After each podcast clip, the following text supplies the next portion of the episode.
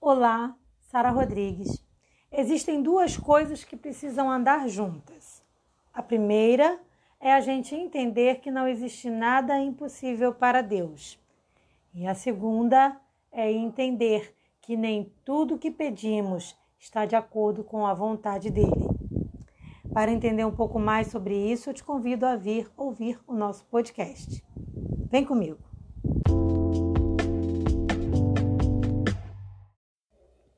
Existe uma passagem muito interessante em Jeremias 32, versículo 27, que diz: Eis que eu sou o Senhor, o Deus de toda a carne. Acaso há alguma coisa demasiada difícil para mim? Eis que eu sou o Senhor, o Deus de toda a carne. Acaso seria qualquer coisa maravilhosa demais para mim?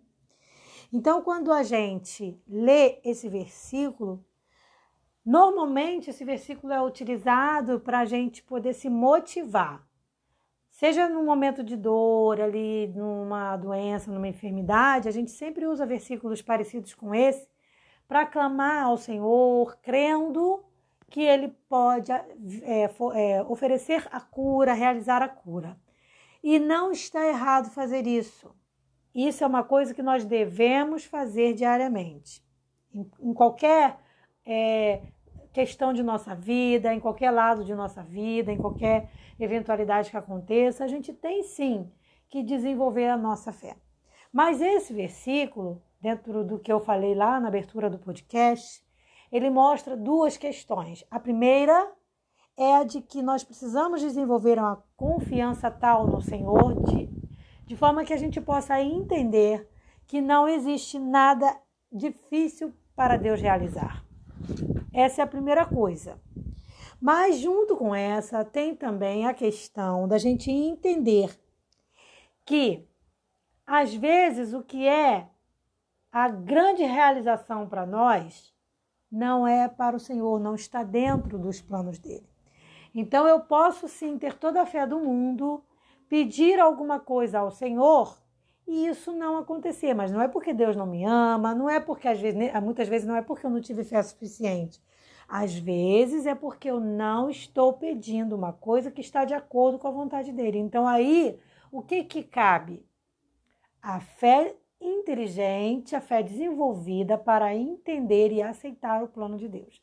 E isso também não significa que você não vai sofrer, que você não vai chorar, que você não vai sentir. Significa que você vai sofrer, chorar, sentir com Deus. Entendeu a diferença? Então, claro que eu quero dizer para você, se você estiver enfrentando um momento de dor, de, de enfermidade com alguém, da sua família ou com você, eu quero dizer para você palavras de conforto, de que Deus vai trazer cura, porque Ele pode, de que, que Deus, se Deus quiser, Ele pode restaurar.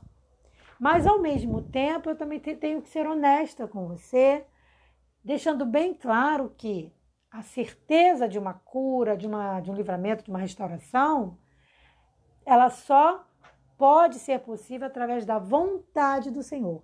Eu não posso é, colocar o meu relacionamento com Deus é, dentro de barganhas. Por exemplo, eu não posso dizer assim: se Deus atender minha oração, eu permaneço.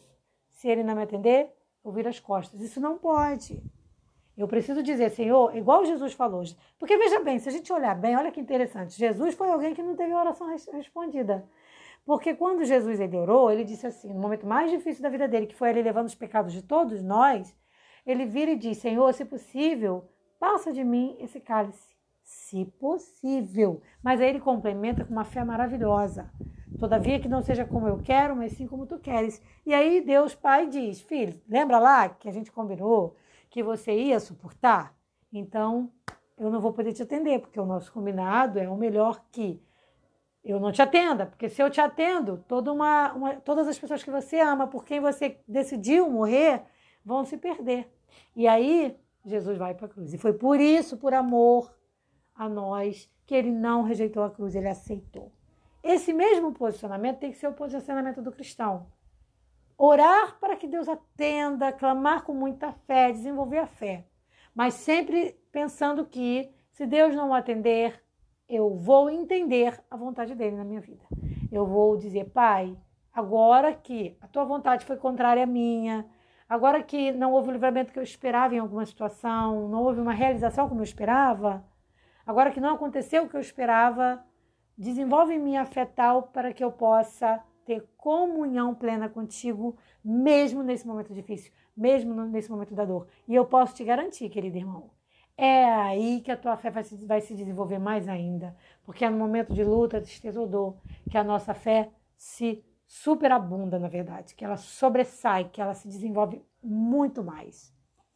Agora, como é maravilhoso quando o nosso pedido é atendido pelo Senhor. Vamos ser bem honestos, né? É maravilhoso. Mas não se desanime. Sempre entenda que toda vez que Deus não atende uma oração sua ou uma minha, é por amor. É porque Ele tem outros planos que são infinitamente maiores do que os nossos. E com isso, com essa certeza, eu finalizo o podcast de hoje desejando para você um sábado incrível, um final de semana abençoado, com muita oração e muito poder e muita bênção. Em nome de Jesus, paz.